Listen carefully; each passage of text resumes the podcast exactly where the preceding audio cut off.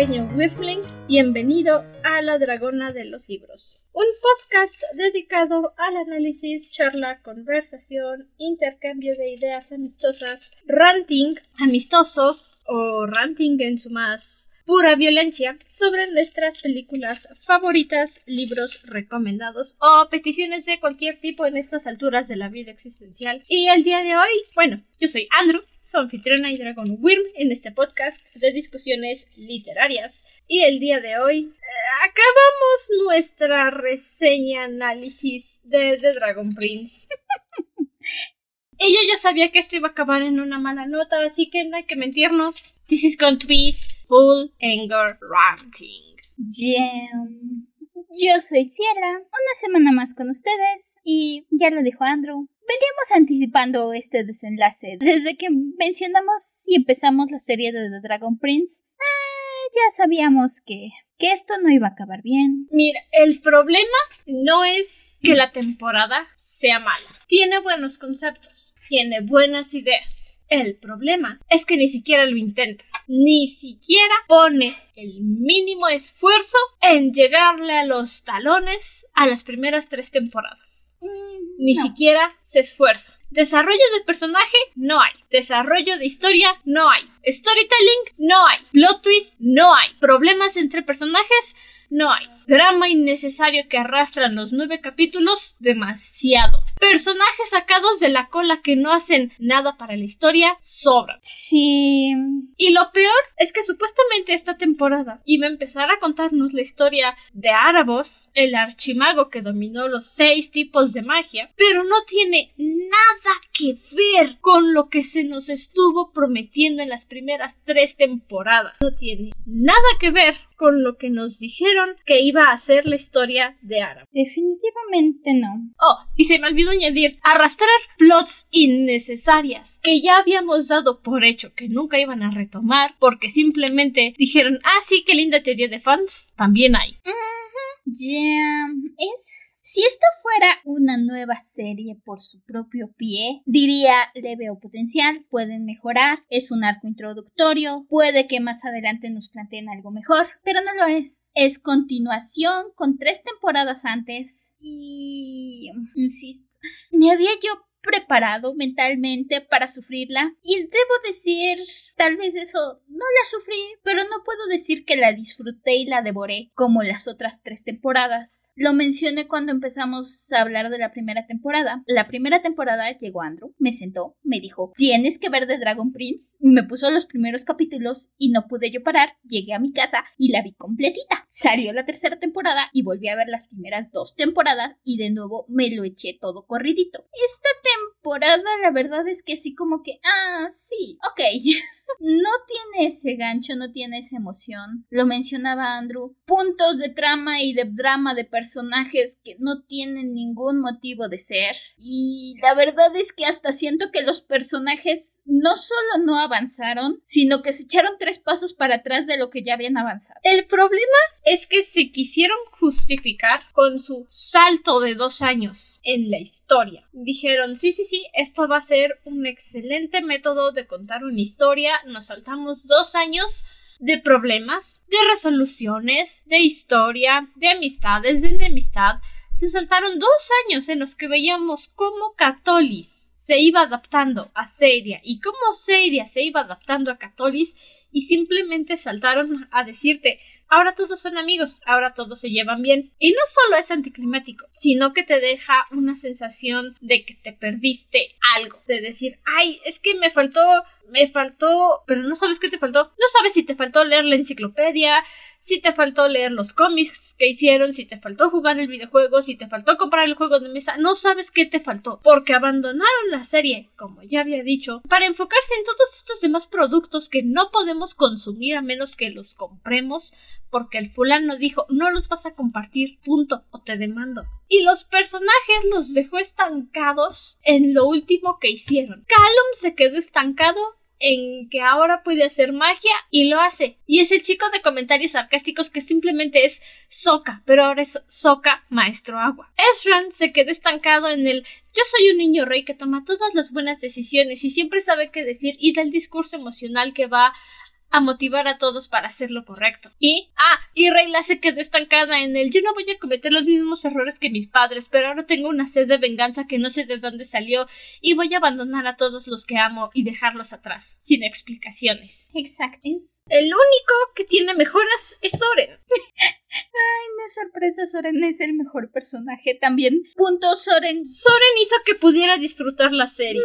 Puntos, Soren creo que es el único diseño nuevo de personaje que me gustó. Que dije, ok, me agrada tu diseño, me, me gusta lo que hizo el tiempo contigo. Porque todos los demás... Me los desjasificaron, como dicen los jóvenes ahora. Reyla, más o menos puedo ver el intento. Calum simplemente le pararon los pelitos. O sea, pa él. Lo lamía una vaca. Ajá. O sea, no. A Erran lo hicieron más alto. Punto. Le cortaron sus chinos. Me encantaban sus chinos, pero ok. Y, y ya. Ni siquiera le cortaron sus chinos. Le amarraron el afro.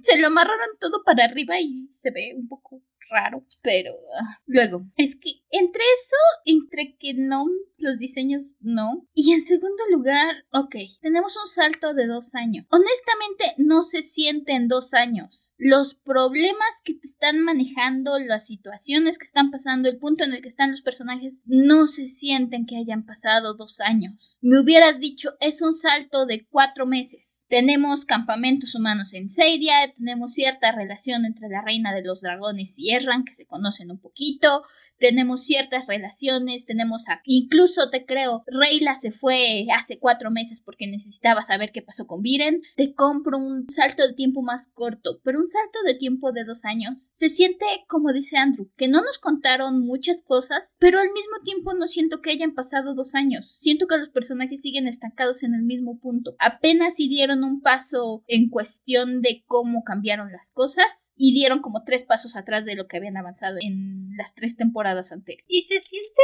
más ese peso cuando estamos obligados a ver la historia desde el punto de vista de Claudia. Oh, sí. ¿Y por qué digo obligados? Porque Claudia perdió su encanto en la segunda temporada. Dejó de ser quirky y adorable a mediados de la segunda temporada. Después de eso solo fue molesta, molesta e irritante. Y en la tercera temporada, cuando podíamos ver cómo su hermano crecía y maduraba, Claudia seguía estancada en lo mismo. Y eso fue su carácter development de la tercera temporada. Vio a Soren apuñalar a la ilusión de Viren y dijo ¿Cómo pudiste hacer eso? y le dio la espalda. Y esta temporada, aparte de quitarle crédito de que ella sola hizo el hechizo de resucitación de muertos para revivir a Viren. Y quitaron el hecho de que en realidad mató un guardia de Catolis para revivir a su papá, para hacerlo quedar como el títere estúpido, goluble, inocente que se cree todo lo que le dicen de que Árabos en realidad le dijo cómo revivir a Viren y que le prometió que lo iba a mantener vivo si lo sacaba de su prisión en 30 días. Y toda la motivación de Claudia en esta temporada no es sucha. Es Árabos me prometió que iba a mantener vivo a mi papá. Claudia no tiene motivación. Claudia no tiene un objetivo. Simplemente es voy a liberar a Árabos porque quiero que mi papi siga vivo. Y a Viren le metieron su innecesario intento de arco de redención con su trauma de haberse caído para que intentara sentir lástima por él. No funciona. Claudia, ¿sabes? Claudia tiene un caso de bolín. Encontraron que los personajes con ciertas características son chistosos, te caen bien, intentan darle cierta profundidad, pero lo hacen tan forzado, intentan mantenerlos tan quirky, tan siendo el de los chistes. Pasa lo mismo con Bolín en la leyenda de Korra. Bolín intenta hacer un Soka, pero le falta toda la profundidad y las capas y lo interesante que tiene Soka. Es lo mismo con Claudia. Claudia era un personaje interesante, incluso las temporadas pasadas. Claudia creo que era de los personajes más interesantes en The Dragon Prince. Este, esta caída de Claudia que iba haciéndose más y más profunda. Si no tuvo tiempo en la tercera temporada, se los hubiera pasado si hubiéramos entrado más a profundidad en cómo ha cayendo Claudia. Pero ni siquiera llegamos a eso. Claudia, como dice Andrew, la verdad es que todo el arco de Viren, Claudia y, ay, ya ni me acuerdo cómo se llama, pero el elfito de Claudia que se sacaron un novio para Claudia de de la cola, porque ¿cómo vamos a tener a Calum en una relación romántica? ¿Cómo vamos a tener a la general Amaya? Que aunque apresurado, me gusta mucho el romance de Amaya y Yanai. Y no vamos a tener a nuestra antagonista en una relación amorosa para que veas que todavía tiene un lado humano. Que esa es otra cosa. El final del capítulo 9 casi me hace aventar mi teléfono. No lo hice porque lo vi esta mañana y estaba preparándome mi café y mi desayuno, pero... Ya, no. Boy, oh boy. La verdad es que ver a Claudia retrasa la historia. Todo este arco, como dice Andrew, todo este punto de Viren queriendo. Es más, si al menos se hubieran dedicado a intentarlo, tal vez hubieran logrado algo interesante. Claudia resucita a Viren. Y ok, vamos a el hecho de que fueron dos años, que no sé qué, que la, la, la. En primer lugar, su relación con el elfo te sale de la nada. Literalmente, Claudia sale como de, ah, y tengo novio. Y, intentan que este elfo sea adorable y digas, ay, mira qué agradable. Pero el hecho de que está como de, ay, qué linda es mi novia matando criaturas inocentes para absorber magia. Pero al mismo tiempo soy la persona inocente que le va a recordar a Claudia del bien. Y me voy a poner a llorar cuando yo hago algo malo. No funciona. No funciona. Simplemente se siente vacío. Se siente que el personaje está ahí para llevar la trama a algún lado de repente para empujar ciertos puntos. Es que Terry solo está ahí para empujar la trama. Ese es su único propósito. Que puedas sentir la mínima empatía por Claudia porque tiene un novio elfo. Que digas, ay, cosita, le gusta que su novia haga magia negra, pero él todavía tiene una conciencia y se siente mal cuando lastima a las personas y para que, sobre todo, al final de la temporada, en el capítulo 9, todo esto se va con spoilers, así que agárrense, no los vamos a dividir porque de por sí esto va a ser largo. Se sacan otra vez la trama de las monedas prisión, donde está encerrado Papi Runan y los padres de Reyla y está manipulando a Reyla con que, ay, mira, si no me das a mi novio elfo voy a tirar a tus padres y a tu papá adoptivo a la lava y nunca los vas a volver a ver. Y al final si le engaña y Reyla está llorando y Terry está como de, te he visto hacer muchas cosas malas, pero eso que hiciste ahora fue muy feo. Y Claudia dice, ay, a mi novio no le gustó y se regresa a darle sus moneditas prisión a Reyla. y es como de... ¿What? Es que está What in the actual fuck? Es ese meme que de la monitora que está diciendo, condono el racismo pero pongo mi límite en el abuso animal. Es algo muy similar. Condono el asesinato, la magia negra y el estar utilizando la, la vida de otros seres inocentes e intentar resucitar al que aparentemente es el ser más malvado que ha existido en la historia de Shadia. Pero marco mi raya en mentirle a una elfo y darle piedras en lugar de las monedas. Makes no sense. No sense. No. Nada. Cero. Sí. Y eso es su final. O sea, eso es lo que te quieren poner para que digas, ay, mira, es que Claudia todavía tiene una conciencia, todavía se puede salvar. No one. El hecho de que la tercera temporada, ok, no estoy mucho en el fandom, pero recuerdo de las pocas cosas que vi en post cuando salió la tercera temporada fue la gente diciendo, ¡Ah! Reyla, porque Viren le enseña y le dice, tengo mi colección de monedas de elfos, y entonces mucha gente dijo, oh, sí, mira, Reyla ya vio que hay monedas con elfos atrapados, ¿y qué va a pasar? Y sabe que sus padres no huyeron porque Calum le dijo. Y el hecho de que de repente en el capítulo 9 es información nueva para ella, que aparentemente no estaba obsesionada por porque le dijeron que había elfos atrapados en las monedas de Virin, sino que simplemente tenía este deseo de venganza salido de la nada. Es como cuando tienes las piezas del rompecabezas pero las pones mal y es muy obvio cómo deberías conectarlas, pero de todos modos las fuerzas de la forma equivocada. Y entonces no te queda una buena imagen, te queda una imagen extraña porque conectaste todo chueco. Deja tú la analogía del cereal. Es como los que ponen la leche antes que el cereal. Digo, analogía del rompecabezas es como los que ponen el cereal antes que el cereal. así. No tiene sentido. Y no tiene punto. Intentan, volvemos, intentan que sean adorables. Que, que, digas, ay, mira los que lindos, mira a Terry viendo a Claudia eh, con todos sus defectos y diciendo que la ama. La verdad es que simplemente son molestos. El arco de Vir. Te los intentan poner como un quédate con quien te mire como Terry mira a Claudia, pero eso para mí es una massive red flag y diría, no, this Viren Viren ocupa espacio de más. Honestamente, si hubieran dejado muerto a Viren y hubieran terminado la temporada con Claudia resucitándolo, que hubieran hecho todos los desastres para empezar el ritual de resurrección y hubieran terminado con Claudia resucitando, hubiera funcionado igual, porque honestamente Viren está ahí para tenerle miedo a las alturas, tener ataques de pánico que te intenten hacer sentir que va a tener un ataque, un, un arco de redención para que a los últimos dos segundos te digan que crees que no. Y entonces tú como espectador. Y para que te hagan creer que en realidad era una buena persona, teniendo su momento de reflexión al decir ya no quiero seguir vivo, toda mi vida estuve luchando por cosas que no tenía, igualdad, estatus, poder, dinero, ahora veo que esas cosas no son importantes y quiero pasar estos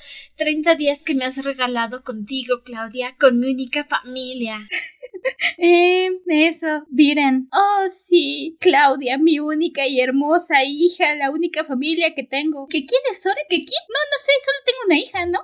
es aburrido. La verdad es que las partes de Viren teniendo un ataque de pánico, si es su intento de... No sé si están intentando ser progresistas y poner ataques de pánico para atraer al público y enseñar lo que es un ataque de pánico, que es algo que varias caricaturas han hecho mucho mejor. No sé si están intentando humanizar a Viren, no sé qué están intentando hacer, pero honestamente no funciona. Honestamente, las partes de Claudia son tediosas. Si le hubieran quitado cachos a Claudia, nos hubieran dado mucho menos de Claudia y le hubieran dado ese tiempo a literalmente a cualquier otro personaje, hubieran tenido una mejor historia. Porque hay otras tramas que son interesantes que podrían tener algo de interés, pero no tenemos tiempo para ellas porque tenemos que estar viendo todos los dramas de Claudia. Las partes de Claudia son como esos mini momentos que tenemos con el supuesto hermano menor de Jana que nunca se mencionó, nunca se habló, y ahora de repente como su hermana mayor se murió, Janai tiene un hermano menor. Y resulta que es el archimago de los elfos del sol, que convenientemente no conocimos en nuestra primera visita a Luxoria, pero ok,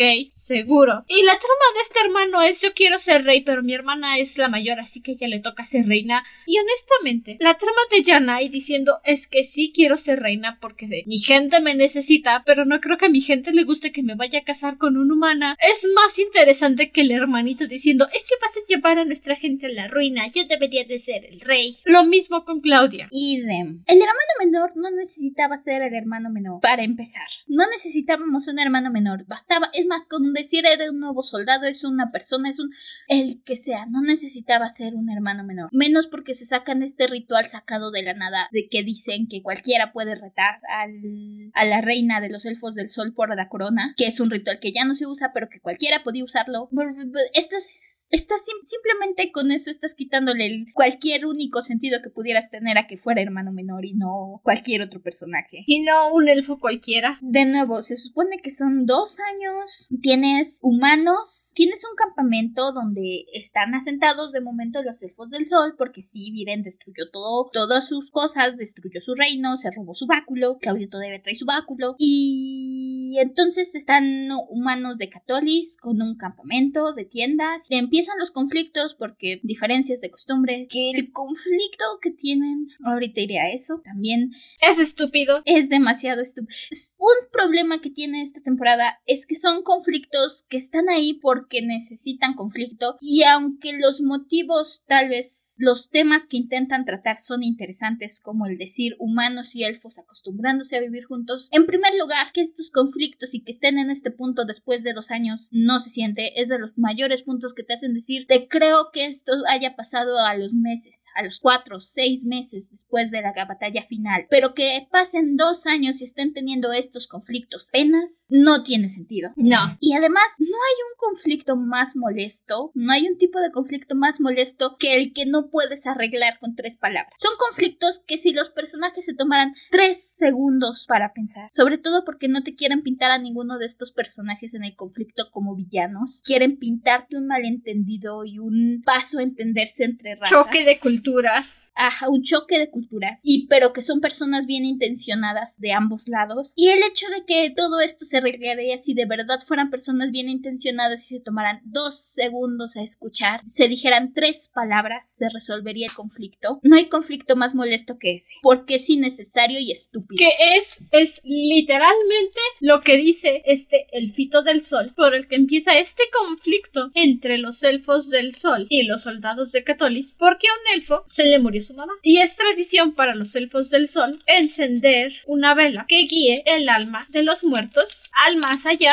para que sus almas puedan descansar por toda la eternidad. Los mexicanos hacemos eso cada año, todo el tiempo. Y el elfito está con su vela orando por su mamá y llega la arquitecta. No puede haber fuego en el campamento porque si no todo se va a incendiar. Apágalo. Y el elfito le dice por favor, mi madre murió hoy y esta vela va a ayudar a su alma a trascender. Me quedaré despierto toda la noche cuidando el fuego. Déjame mi velita prendida. No, si te dejo a ti que prendes tu vela, entonces tengo que dejar que cualquiera haga un fueguito para calentarse y entonces se va a incendiar todo el campamento. Y el elfito una y otra vez le rogó a la arquitecta que le dejara tener su velita para que su mamá pudiera ir al más allá. Y la señora dijo, pues si tú no la pagas, la pago yo. Y que le echa un cubetazo de agua a su vela. Y bueno, si aquí en México le pagas la veladora a alguien, tú te vuelves la próxima veladora. Y esta señora tuvo la mala suerte de que le tocó un defecto genético de piel de lava. Y pues sí, el elfito se enojó y quemó a la señora. Y los llevan a juicio. Y la señora es la que está en juicio. ¿Por qué? Por violar tradiciones de los elfos del sol. Y la señora está como de, pero si yo fui la que se quemó, ¿por qué la culpable soy yo? Y llaman a la general Amaya para testificar en favor de la arquitecta porque es de Catolis. Y Amaya dice, es que no veo cuál es el problema, porque ella no le explicaron la situación, a ella no le dijeron qué estaba pasando. Ella que en el juicio escucha lo que pasó,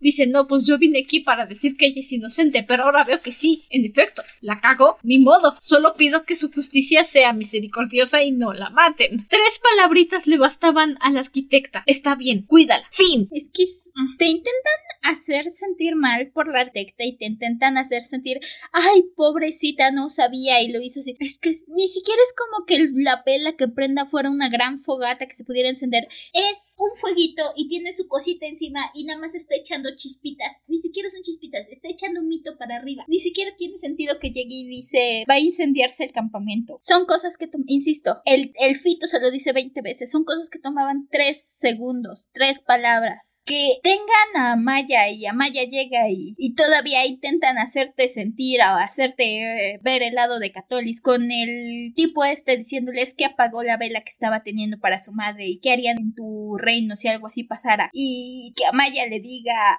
ah, pues por apagar una vela, pastel y feliz cumpleaños. No, pero es que ni siquiera le dicen apagar una vela para tu mamá. Ajá. Janai simplemente le dice, ¿qué te harían en Catolis si te apagan una vela? Y entonces Amaya dice, ah, pues pastel, feliz cumpleaños. Es que te intentan. Entiendo la idea de decir, es difícil juntar a los elfos con los humanos. Lo entiendo. Nos manejaron este conflicto todas las otras tres temporadas. ¿Y sabes qué? Lo hicieron bastante bien. Podías entender simplemente eh, ver la evolución de la relación de Reyla con Kaelum en las primeras tres temporadas tiene sentido. Puedes ver este choque de culturas y este proceso de adaptación. Intentan retomar eso aquí, pero no funciona porque es tan forzado y no te puedes poner del lado de la mujer porque la mujer de verdad que el elfito se lo intentó explicar y le tomaba escucharlo tres segundos. Es forzado, es estúpido y honestamente pudieron haber abordado el tema de una forma mucho mejor y únicamente está ahí para que entonces cuando Yanai dice está bien, la declararon culpable pero voy a hacerle caso a Maya y voy a, en lugar de sentenciarla a muerte, la voy a sentenciar a que construya un templo para nosotros, lo cual ok, castigo justo, y que entonces el hermano diga es que estás perdiendo el camino y ahora te voy a desafiar por el trono. Podemos haber tomado esto de tantas otras formas. ¿Saben? Es más, ya tenían el punto, ya tenían el camino. Están hablando del simbolismo de Yanai y Amaya casándose. Este conflicto de Yanai de decir es que me quiero casar contigo porque eres genial y porque eres una gran guerrera y porque te adoro, pero al mismo tiempo sería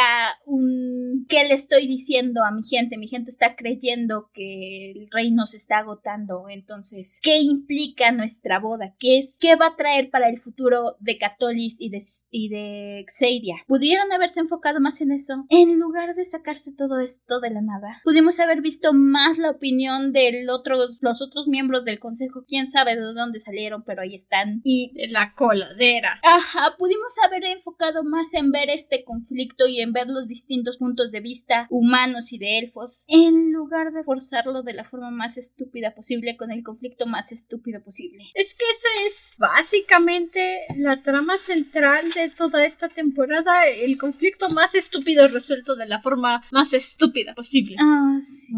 Todas las tramas sufren de eso. Empiezan con ideas interesantes, tienen conceptos interesantes, pero los matan con dramas innecesarios y puntos innecesarios y se resuelven de las formas más estúpidas y anticlimáticas posibles. ¿Por qué? Pues porque es la forma más rápida de avanzar con el asunto. Ni siquiera te deja con ganas de querer averiguar, a ver cómo pudo. No, no, no, no. Igual que la trama estúpida, quieres avanzar y salir de eso. Quieres acabar con el problema. No, la verdad es no. Tienen sus momentos lindos. Me, me dio risa, me gustó cuando Yanai le pidió matrimonio a Maya, que, que la quiere sorprender y a Maya ataca porque por supuesto ella creyó que le estaban emboscando. Eso me dio risa, se me hizo lindo. Todo. Eso se me hizo muy Amaya de su parte. Sí, fue bastante Yanai y bastante Amaya de su parte de ambas. Y ya. No, no. Por esa parte, no, no más. Por parte de Catolis tenemos esta visita que va a hacer su bella, la reina de los dragones, con Sima Catolis para mostrar la paz que hay, la alianza y por supuesto que el reino está enojado porque dos años de estar trabajando esto no son suficientes para que el reino esté acostumbrado a que ahora están en paz con los dragones y la reina de los dragones los va a visitar para demostrar dicha paz. No, tiene que haber actos de rebeldía y traición y, ataques y ofensas porque dos años no solucionan nada, al parecer. Insisto, te lo creo si fuera menos tiempo. Lo único bueno de todo esto fue el acto de comedia de Soren. El acto de comedia de Soren es muy bueno. Yo me reí. Sí, debo decir, me gusta mucho su bella. Me gusta mucho que empieza su acto de comedia Soren y todo el mundo está como de, oh no. Y entonces su bella se empieza a reír. Me encantó su bella. Único. Creo que de los nuevos personajes, su bella y el dragón de tierra que conocemos después, me cayó bien al principio el dragón. No me gusta qué pasó en el capítulo 9, se me hizo muy estúpido, pero ah, su bella me gustó. su bella es la cosa buena de esta de esta temporada. Es lo único que me hizo decir, bueno, al menos conocí a su bella. Tuve que aguantar todo lo demás, pero al menos conocí a su bella. Todo el capítulo 9 es una reverenda estupidez. Pero es lo divertido de este de esta primera visita a Catolis. Es que Soren está intentando hacer que la reina de los dragones, que su bella, se sienta tranquila y le está contando chistes relacionados a los dragones y a cada momento su bella está como de nosotros no tenemos preocupaciones por cosas tan banales, somos dragones. Que sí, puntos por eso. Y Soren está como de es un chiste. Pues no lo entiendo. Sí, ya vi. Y la parte en la que su bella se rinde ante los encantos de Soren es cuando dice, bueno, ya debería de terminar mi acto de comedia aquí. I don't want to drag on for so long. Hasta a mí me perdió Soren ahí me reí. No, ni para qué esforzarme en contener la risa. Fue tan estúpido. Tan Soren. Tan Soren. Que ahí fue cuando dije, al menos tú sigues siendo Soren, Soren. Hay un momento en este acto de comedia donde la misma dragona roja que conocimos las temporadas pasadas va con Simi, con su bella, y tiene sus tres segundos cuando Soren empieza a decir chistes que le enfocan. La imaginé diciéndose, ¿por qué no te comí cuando tuve la oportunidad? Ok, continúa, la reina se... ¿Qué no te había roto yo las piernas? oh, sí, puedes ver el pensamiento pasar por su rostro y me encanta. Sí, pero es que ese momentito con Soren es divertido porque lo entiendes, porque dices, ay no, Greasy Greasy Sorber, ¿qué estás haciendo? y es divertido porque saben cuándo terminarlo, saben que no lo tienen que alargar innecesariamente, a diferencia de todo lo demás. A diferencia de todo lo demás. Mm. Tenemos un, ¿sabes? Creo que lo peor que hace esta temporada es que de repente pisa cosas que se habían construido muy bien las temporadas pasadas, porque las tres temporadas anteriores hacen un muy buen trabajo con los paralelismos, haciendo enfoques sutiles en personajes teniendo conflictos o en las cosas que se discuten y al mismo tiempo personajes estando en puntos similares, como cuando vimos la carta del rey hablando de la mentira de la fuerza al mismo tiempo que teníamos a Viren intentando convencer a la pentarquía sobre la necesidad de usar la fuerza. Este. Que por cierto, los demás reinos desaparecieron, ya no existen, gracias, mucho gusto.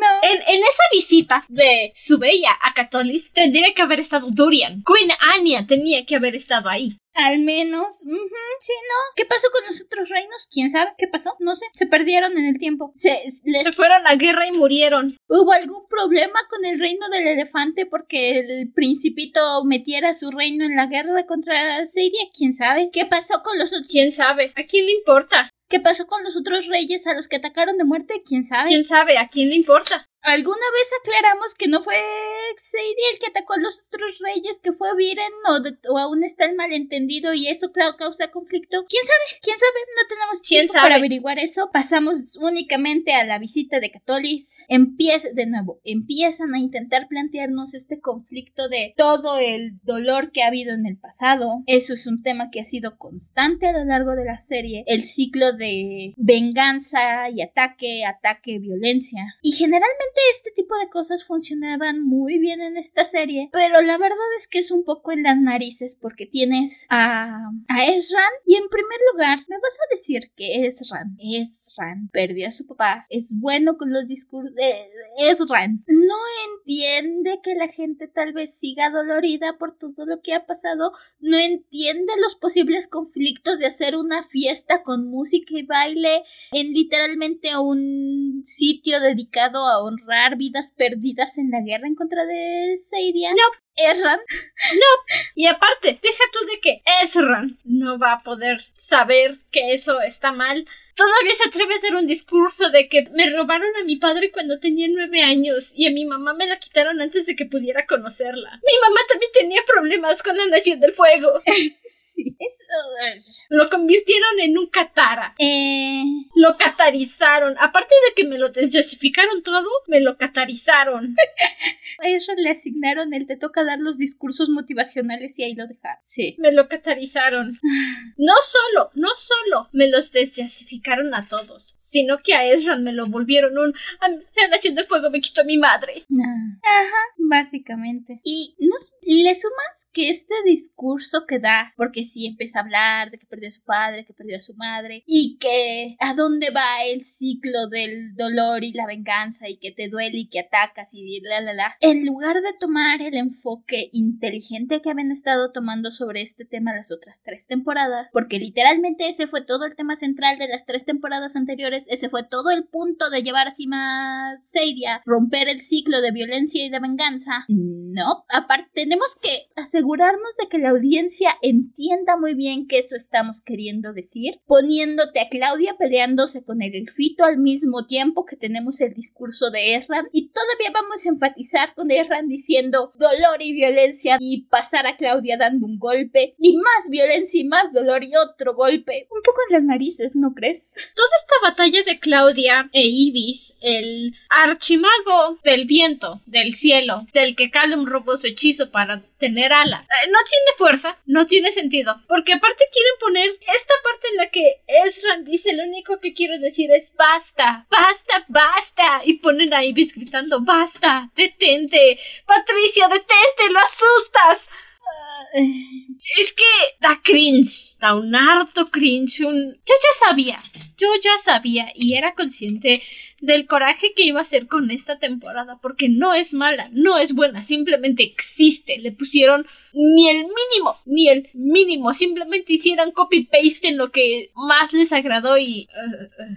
Aparte, aparte, la muerte de Ibis no tiene ninguna fuerza porque le pusieron su... El Ministerio de Magia ha caído, ahora cada quien está por su cuenta con efecto de voz y luces mágicas y todo. Es que, es que echa su hechizo para que su último aliento llegue a Catolis y literal aparece su cara en medio de la fiesta y está como de el báculo de Aishel ha sido robado. La peor amenaza del mundo va a ser libre. Ah, o sea que el Ministerio de Magia ha caído y ahora todos estamos jodidos. Ok, gracias. El hecho de que te intentan hacer sentir, ok, sí, me caía bien. El momento donde está intentando convencer a Sim de que se coma sus vegetales me dio risa. A mí sí me cayó bien la temporada pasada. Me caía bien la temporada pasada. Y me hizo. Me enojó mucho que regresara solo para morir. Eso. Y. ¿Sabes? Es como de tengo un buen personaje, tengo un buen concepto. Pudo haber sido el maestro de Calum. Y simplemente me dijeron: ¿Qué Es el niñero del príncipe de los dragones y ahora se va a morir. What's the fucking point then? Es más, ¿quieres matarlo? ¿Quieres matarlo de verdad? Dame más conexión, dame más. Te ponen a Calum. Oh, no, se murió. Lo siento tanto, Calum. Nunca sentí su conexión. O sea, sí sé que le enseñó los hechizos y aparentemente le enseñó más a Calum. Show, don't tell. Muéstrame, no me lo cuentes. Nada me mostraron que me hiciera sentir esa conexión entre Calum y el elfo como su maestro. Salvo la escena de Sim intentando comerse los vegetales y que los acaba aventando por la porque no logró convencerlo. Nada me hizo sentir una conexión con Sim para que Sim llegara y se, se le restregara. Es feo. Y empezar a llorar con sus ruidos de perro porque obviamente ese no es un dragón, es un perro. No, es que de por sí, Morten y yo hemos tenido esa queja desde que vimos la primera temporada. Morten me dice, es que yo no lo puedo ver como un dragón porque ese ruido es de perro. Y yo, bájale el volumen entonces, como hago yo, desconecta tu cerebro. desconecta tu cerebro porque eso no es un dragón, eso es un perro. Eh, eh, literalmente lo convierten en perro esta temporada. Literalmente no lo, lo de... Puntos porque Reyla usa el hechizo de su papi Runan para convertirlo en perro. Y puntos porque sus espadas mariposa fueron forjadas por su segundo papá Ezari. Pero de ahí en fuera es como decir, ya sabemos que el chiste recurrente de que Sim es un perro ya perdió su chiste. ¿Qué más tienen? Ay, no estoy segura si no, bueno, si no entendí bien o es que lo dijeron muy rápido, a lo mejor lo malinterpreté, pero el, el discurso que da Reyla cuando habla de que sus espadas se las hizo su papá adoptivo. Es Ari. Ajá, que lo hizo Atari. Y dice, tal vez jamás los vuelva a ver. Ah, ¿Eso significa que Reyla sigue desterrada? Pasaron dos años. y la convirtieron, la nombraron la nueva guardia del dragón después de dos. O sea, obviamente está desterradísima y nunca va a regresar a su hogar en, en, la zona de los elfos de la luna. Porque obvio papá Ezari no les contó el chisme. Porque obvio papá Ezari no quiere a Reyla como si fuera su hija. Y obvio no fue papá Ezari quien convenció a Runan de que tenían que adoptar a Reyla. Ah, y, y obvio ah, nadie sabe que Reyla tuvo un papel importante en regresar al príncipe de los dragones y en toda esta gran batalla que se dio y todo este gran cambio que se está dando a lo largo de Seidia, aparentemente nadie les pasó el memo. No, aparentemente nadie fue con los elfos de la luna y les pasó el memo de, oigan, ¿qué creen que pasó? No, porque Reyla tampoco había escuchado nunca antes de las monedas prisión y no fue esa la misma razón por la que empezó a pelear con Viren. Ok, hablemos de Reyla porque esta temporada le juega tan, pero tan sucia a Reyla. Y eso que no viste lo que empezaron a compartir por aparte. Ay, ni quiero saber. Pues ni modo lo sabrá. ¿Por qué? Reyla aparentemente se fue en el cumpleaños de Calum hace dos años. Simplemente se fue. Creo que le dejó una notita. La verdad es que no me acuerdo si te dicen si le dejó una notita siquiera o solo se fue. Pero se fue. Se supone que le dejó una carta de seis páginas en las que se estaba quejando de lo infeliz que era y compartieron esa carta y estuvo rondando en Instagram un buen rato y todos los comentarios que veía era como de ¿es en serio? ¿es en serio? Publicaron la carta antes de que saliera la temporada y todos estaban furiosos más allá del salto del tiempo que aún no estaba confirmado estábamos, estábamos furiosos de que nos manejaron una bonita relación, un bonito enemies to friends to lovers desde la temporada 1 y dijeron pues se acabó, terminar y es como de what in the actual fuck. ¿Por qué? Es, necesitaban se ve a 20 leguas que querían tener conflicto romántico entre Callum y Reyla, que querían manejar algún tipo de conflicto, necesitaban meter algo entre la relación y obviamente no podían tenerlo siendo una pareja sana, no,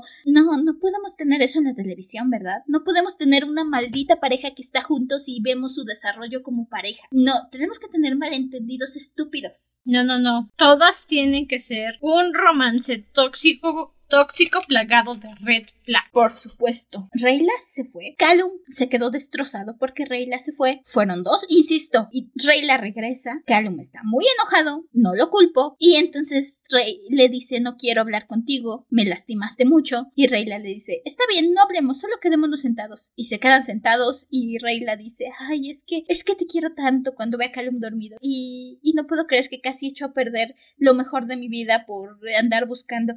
y después eso lo van disminuyendo, disminuyendo hasta que simplemente fingen resolución de varita mágica. Y tal vez te lo hubiera comprado de nuevo si no hubieran sido dos malditos años. Dos años es demasiado tiempo, pero ok.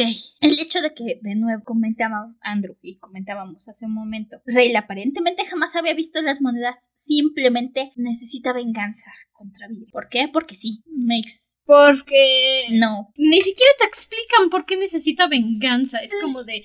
El que no la necesita, punto. El que ya ni siquiera sepa de las monedas le quita toda la posible potencial sobre el que necesite venganza. El hecho de que cuando Claudia la está chantajeando con que libere a Terry o lanza las monedas a la lava y, y Rayla dice no voy a dejarme manipular por ti y de cualquier forma se deja manipular es como de bitch, eres un elfo de la luna y aunque no pensaba usar esto a mi favor para decirle a Ciela te lo dije, pero te lo dije, los elfos de la luna controlan su transformación. Es estúpido que Rayla simplemente haya dicho, ay, pues como Claudia tiene la moneda de mis tres padres, pues, pues voy a fingir que la perdono y que en el fondo es una buena persona y tiene esperanza de redención. El único aquí que no cambia sus principios es Soren. Ve a Claudia y le dice, estás en el lado equivocado de la historia. Y Claudia le dice, no, tú estás en el lado equivocado de la historia porque los humanos nunca hemos tenido nada. Y le pregunta, ¿acaso los elfos te ven como su amigo? Y Soren, tengo amigos dragones, ¿yo para qué quiero amigos elfos? Y Claudia lo intenta manipular en creer que ella está del lado correcto y Soren está como de...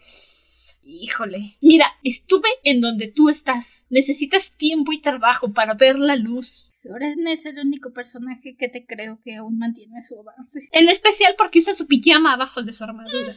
Ay, pues sí, la verdad es que entre este problema de inicio, la verdad es como dice Andrew, hicieron, le quitaron 20 capas de profundidad a Erran. ¿Recuerdan que Erran se enojó con Reyla por no decirle que le dijo, no se cayó, que teníamos estos momentos fuertes con Erran? Mm, nadie, no, Erran estaría molesto porque también era amigo de Reyla, eran los tres amigos, porque le rompió el corazón a Calum, porque no, ve a Reyla y es así como de, ay, qué bueno que te fuiste, te vi ayer, ¿verdad? Se llama solidaridad, Esran. Esran, bebé, ¿qué te hicieron? ¿Qué te hicieron, bebé? Pero no, simplemente es como de, Ay, sí, es que es el principito de buen corazón que a todos quiere. ¿Cómo vamos a hacer que se enoje con Reyla por haber destrozado el corazón de su hermano y pisotearlo y embarrarlo en el lodo? Y todavía, como si eso no fuera suficiente, ponen a Ezran queriendo darle su discurso emocional a Calum de, bueno, pasaron dos años, empiezo de nuevo, ¿qué más da? Ni fue tan malo. Axki. ¿Usmi? Insisto, voy a poner eso en la categoría, no estoy enojada contigo, Ezran, bebé, sé que no es tu culpa, estoy enojada con los escritores que ponen las palabras en tu boca.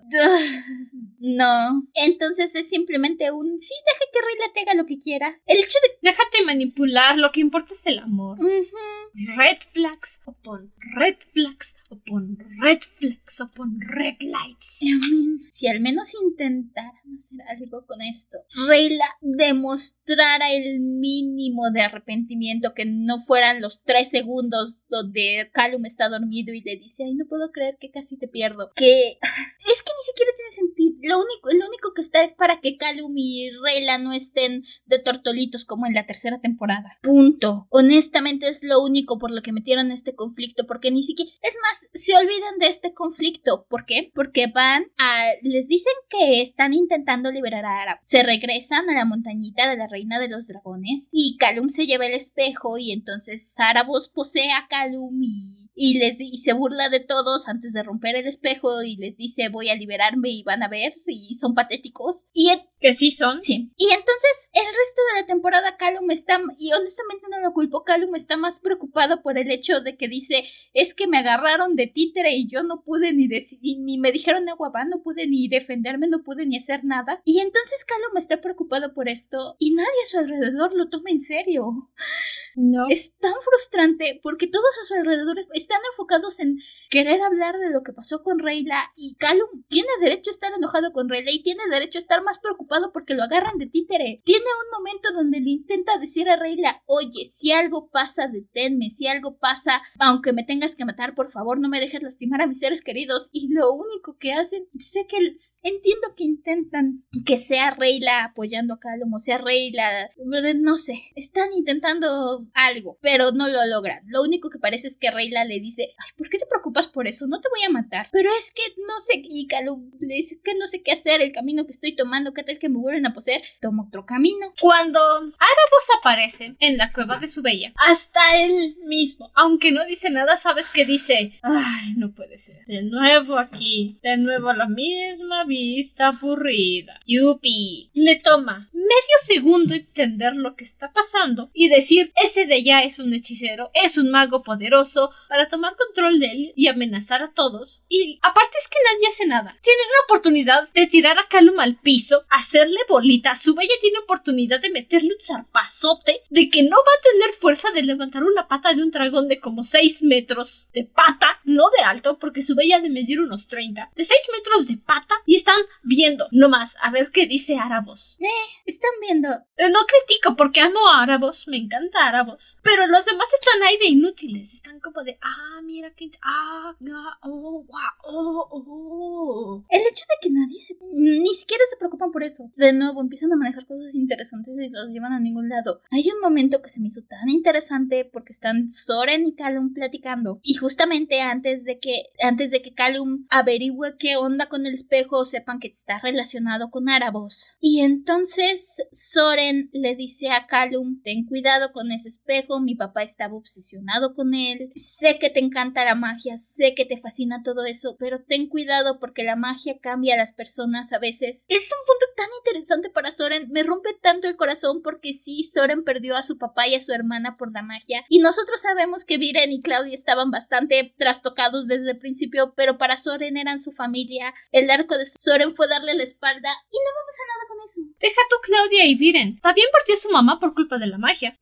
Su mamá se fue. No tengo razones, no tengo pruebas, pero estoy 100% segura de que su mamá le dijo a Viren, si tienes tele, ahí te ves, mago, loco. Soren perdió todo lo que tenía por culpa de la magia.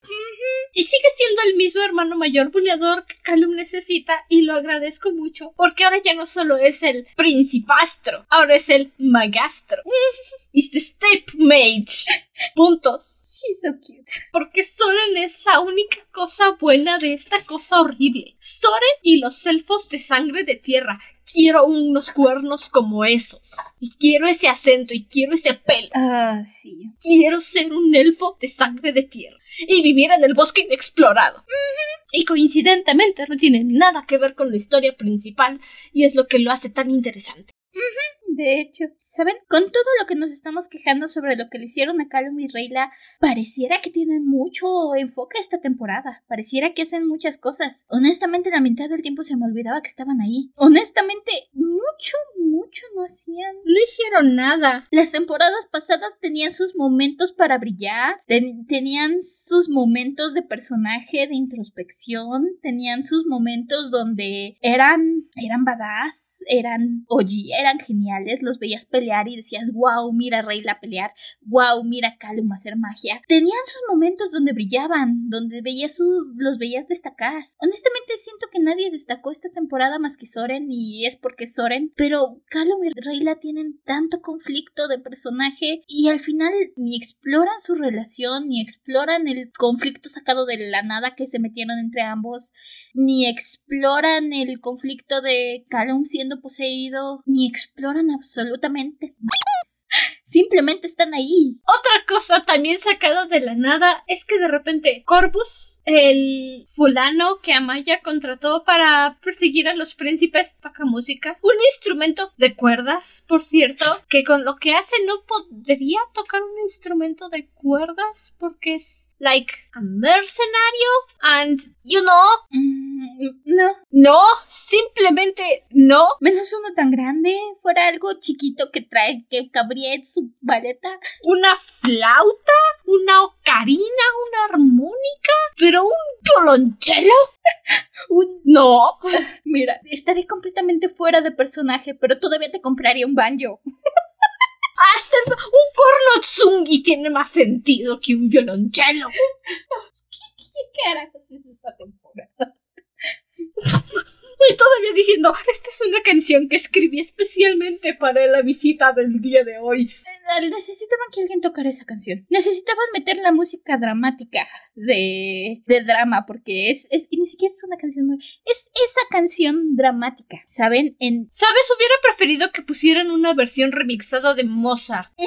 es que es esa escena donde tienes música clásica con una pelea y un momento trágico y entonces ves, oh no, qué horrible es la violencia. Es exactamente esa canción. Sí, justo antes de que aparezca el patronus del viejo negro calvo y que diga el Ministerio de Magia ha caído, todos corran por su vida. Eso, o sea, esa canción que se están figurando de música es, es exactamente como suena. Ni siquiera es muy original, ni siquiera necesitaban meter un música clásica con su muerte dramática que no va a ningún lado. Ni es dramática, ni es triste y nomás dices, "Ah, Pasó. como que para qué o qué. Mm, hay algo que existe en la narrativa llamado dale sentido a tu muerte. ¿Para qué es? Para que tu historia tenga fuerza. ¿Qué va a provocar la muerte de este personaje a tus protagonistas? ¿Qué provocó la muerte de James y Lily en Harry? Que se volviera un huérfano y Dumbledore lo pudiera volver un renegado mandándolo a vivir con los Dursley. ¿Qué provocó la muerte de Sirius en Harry? Que Harry estuviera destrozado con sed de venganza y quisiera crear una revolución que Dumbledore pudiera manipular. ¿Qué provocó la muerte de Dobby en Harry? El final de su infancia. Lo mismo que la muerte de Hedwig significó un final que marcó el camino de Harry y sus decisiones futuras. ¿Qué provocó la muerte de Primrose Everdeen en Katniss? Que se diera cuenta quién era el verdadero villano a enfrentar en los Juegos del Hambre. No era Jon Snow, era Coin. Las muertes tienen que significar algo y provocar una reacción de una magnitud equivalente en el protagonista. ¿Qué provocó Ibis? Una referencia mal hecha a Harry Potter. One does not simply walk into Sadia. Estuvo bien hecho. Esto fue patético y provocó nada. No. Me provocó una úlcera. Honestamente, que hubiera estado vivo, que hubiera estado muerto, no hubiera cambiado nada. Solamente no hubiéramos visto el ritual que hacen para volver su cuerpo pajarito. Solo le dieron un báculo mágico a Calum. Punto. Eso. Todos tienen un báculo mágico, menos Calum. Y alguien dijo, oye, qué injusto, Claudia tiene dos. Denle uno a Calum. Honestamente, si Claudia hubiera herido, porque ni siquiera es Claudia, es Terry, si Terry hubiera herido al elfo y hubieran escapado con el báculo de Viren y entonces hubiera mandado el mensaje diciendo, oigan, han problemas, se robaron el báculo y quieren regresar a Árabos, y hubieran llegado y hubiera estado herido, pero vivo, y le hubiera dado su báculo a Calum y le hubiera dicho, este, toma, sé que lo puedes manejar y sé que tienes. Ahora te toca ser el niñero de Asimondias. hubiera tenido mucho más impacto con el personaje, hubieras visto esa conexión que supuestamente existe con Callum, hubiera funcionado mejor en cuestión de la trama y te hubiera tomado exactamente el mismo tiempo sin una muerte innecesaria y no hubieras... Igual se hubiera muerto, pero hubiera tenido más fuerza para la serie verlo morir mientras le entregaba a Calum su báculo. De hecho, Y es como de, ah, sí, ok, el maestro Yoda murió, ahora tú eres el último Jedi, Luke Skywalker. Ah, oh, pff, qué fuerza. Pero no, Yoda se murió y Luke no estaba presente cuando se murió y nunca le dijo, ahora eres el último Jedi. Luke Skywalker simplemente se volvió en estrellas y polvo estelar. ¿Entienden a dónde vamos con esto? eh, not point. Otro personaje me agradó al principio, de nuevo el capítulo 9 la regó. Todos los relajos van. Aparentemente necesitas, esa es información nueva, hay dragones por cada elemento y entonces cada uno tiene una pieza del rompecabezas que es este la cárcel de Árabos. Ok. Necesitan ir a ver al dragón de la tierra porque tal vez él tiene el, el mapa de la cárcel de Árabos. Ok. Me gusta el dragón. Me gusta cuando lo conocen. Me gusta este momento donde llega y les dicen es que tienes que traer un regalo y entonces empiezan Raila, Calum y Ezran a darles cosas importantes para ellos. La corona de Ezran, el báculo de Calum, las espadas de Rayla y le dicen es que esto es muy importante para mí porque mi papá, básicamente eso es todo, pero bueno. Y él les dice, ¿y yo para qué quiero esta basura?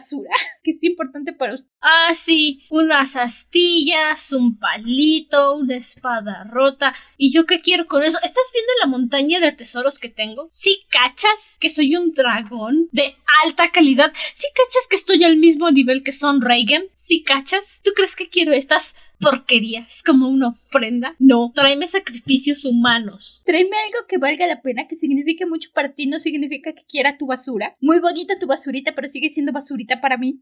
Me encanta el hecho. ¿Y yo qué voy a hacer con eso? Me encanta que lo que lo convence son las tartas que trae Ran en la mochila. Sus tartas de chocolate. Ajá, de lodo café. ¿Sabes? ¿Qué? El brebaje marrón de Claudia era chistoso. Considerando el tamaño de esa cosa, no podría ni haber el chocolate. Considerando el tamaño de esa cosa, la tarta de chocolate de Ezran tuvo que haber pasado sin pena ni gloria. ¿Si hubiera? Ni saborearla, ni sentir el chocolate derretirse, ni... Es como si te comieras un chochito. Mm. Un singular chochito. No te empinas el bote de chochitos, no. Un singular chochito y te lo tragas. No lo saboreas. Pasa sin pena ni gloria. Como tragar medicina. Pasa sin pena ni gloria. Hubieran sido unas 20 tartas. Te creo que sean como los chochitos. Te echas 20 chochitos a la boca y te saben los chochitos rico. Te la creería. Le da una de sus tres tartas y aparentemente eso basta. Eh, le llaman a estas tartas de chocolate sus tartas de lodo marrón. De nuevo, a ver a Claudia en la temporada 1 hablar de su para despertar era divertido. Aquí se siente forzado, como de, ah, eso fue un buen chiste, déjame replicarlo a ver cómo lo vuelvo a meter en esta temporada. Básicamente eso es lo que fue. Ajá. Oye, qué buen chiste, déjame replicarlo otra vez. Pero bueno, me agradó la personalidad del dragón, me agradó este, este momento que tienen porque entra Sim disfrazado de perro y entonces empieza a insultar al rey de los dragones, cuyo nombre no voy a intentar pronunciar porque se me revuelven los nombres y lo voy a pronunciar mal y me van a regañar. Así que. Sí, soy. Sí, así que empieza a insultar al rey de los dragones. Puedes llamarlo trueno, como lo llamaban los humanos. Empieza a insultar a trueno y entonces Sim se enoja, lo muerde, se deshace su hechizo de camuflaje que le había puesto Rayla y entonces el dragón se enoja y le empieza a decir que trueno ni siquiera tiene el valor de ir él mismo, que mandó a su hijo disfrazado y es hasta que alguien le dice, oye, mataron a trueno y tiene este... Me gustó ese momento porque se detiene y les dice, es que sí, trueno era mi rival, pero antes de eso era mi amigo. No, estupideces. I mean. No me puedes poner que son dragones, básicamente legendarios, y que tienen la trama estúpida de que es que antes de que fuéramos rivales éramos amigos. No, no, son dragones, no son personas, ¿ok? Si se llevan mal, se llevan mal. I mean, podría haber sido No, un punto interesante. No, no, no, no, no. Solo las personas tienen esas discusiones estúpidas de que es que éramos amiguitos, pero se comió la última tarta de jalea y ahora somos enemigos mortales. No, ponme, ponme que lucharon por ver quién se convertía en el compañero de su bella. Te lo creo. Te creo más que me hayas dicho que tuvieron una batalla por su bella. Tiene sentido, pero que antes eran amigos. No, no, no. Mm, Dije que no. no dije nada. Lo escuché en tu mente. Empiezan a hablar con el dragón y me agrada la personalidad que le ponen al dragón. Me agrada su sentido de, ok, respetaba a tu papá, pero X. Y entonces... Pero F. Y lástima era, ¿sabes? Si lo pones a lo mejor incluso el sentido de era un buen rival, lo respetaba, F por su muerte. But llega Claudia, les echa un hechizo para dormir Bastante patético todo el asunto si alguien me pregunta. y te intentan pintar este momento como, ay, mira qué poderosa es Claudia, puso a dormir a tremendo dragonzote.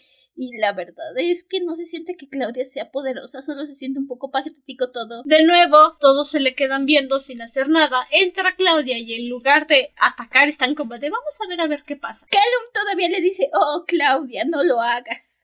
Antes de desmayarse.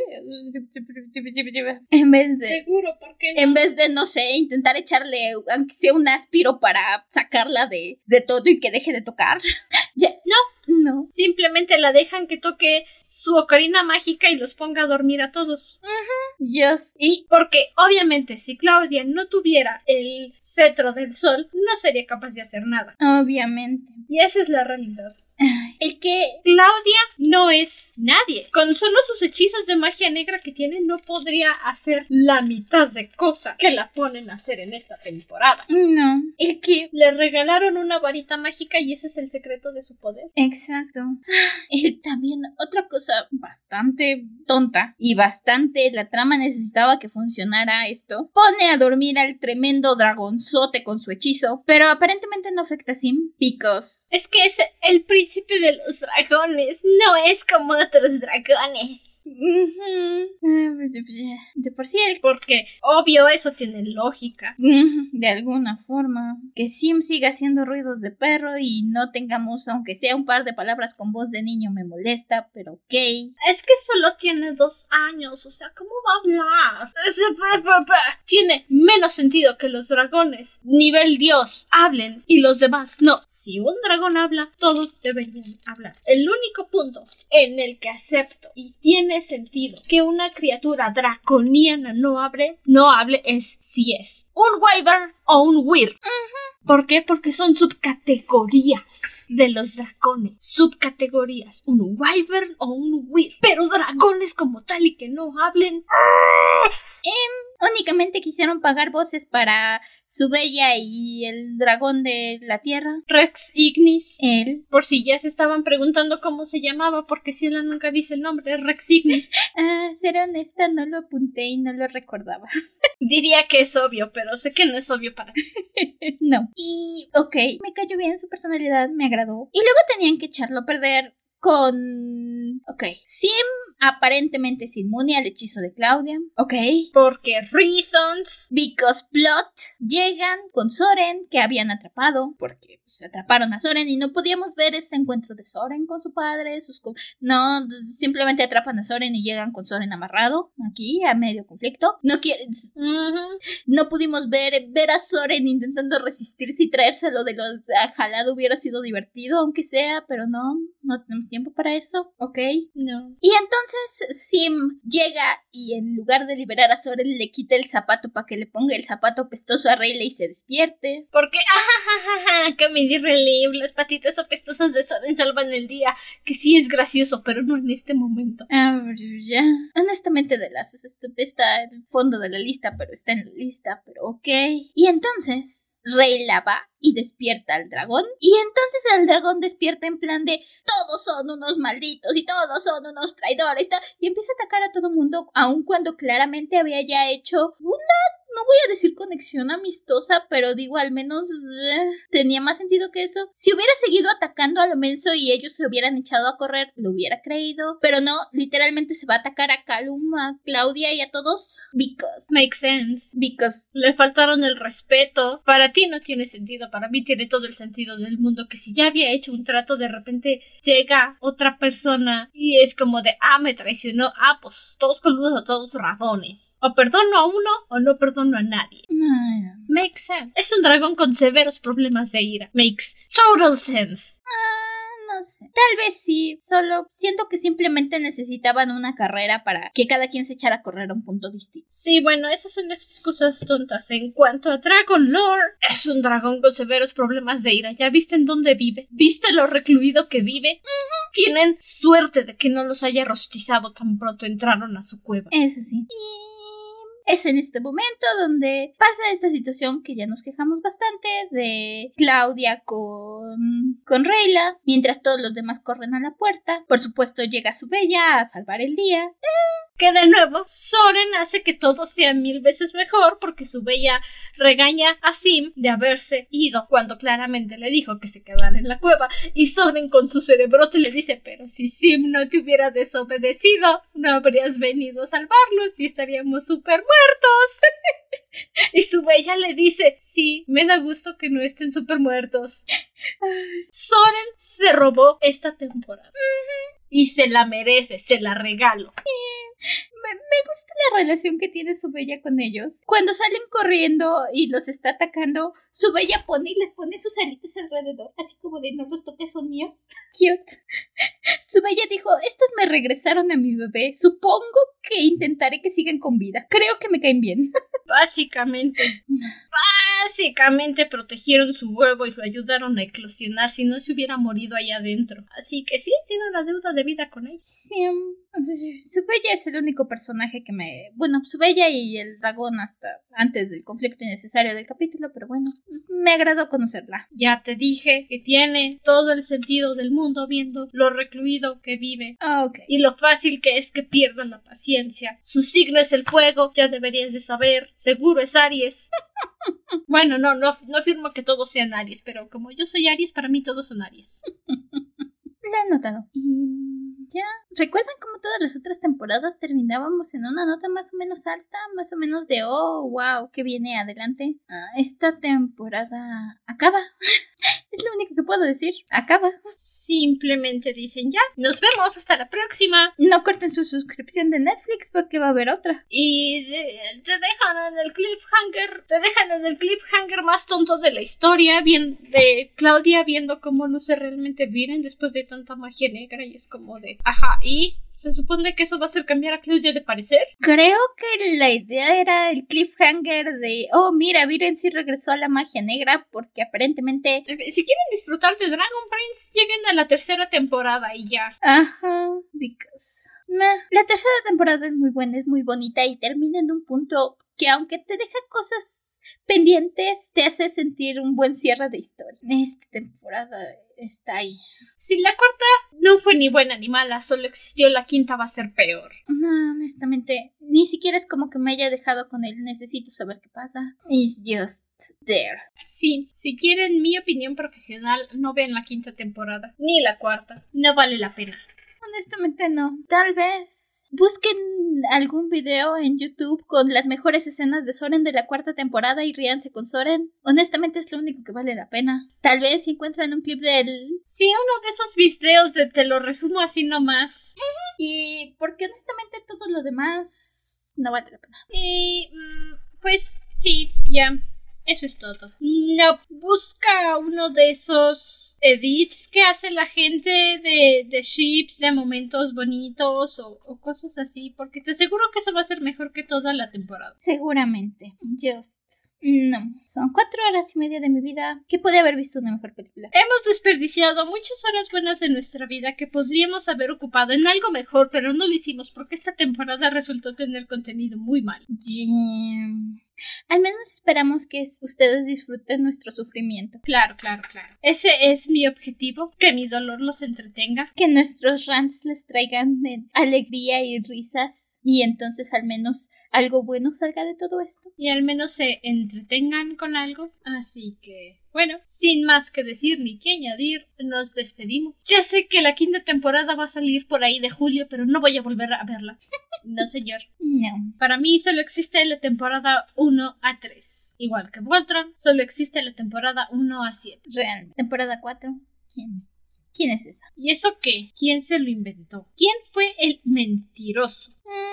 ¿Cómo? ¿Cuál tercera película de cómo entrenar a tu dragón? Eso no existe. Pero sí, en fin. Hasta entonces, permanece cómodo y seguro dentro de tu cuerpo. Nosotros nos volveremos a reunir en el siguiente episodio. Hasta la próxima luna. Bye. Y de verdad, no importa qué tan quirky parezca tu novia, eh, no está bien pasar que mate criaturas inocentes para hacer magia negra. Solo digo, cuidado. Bye bye. Bye.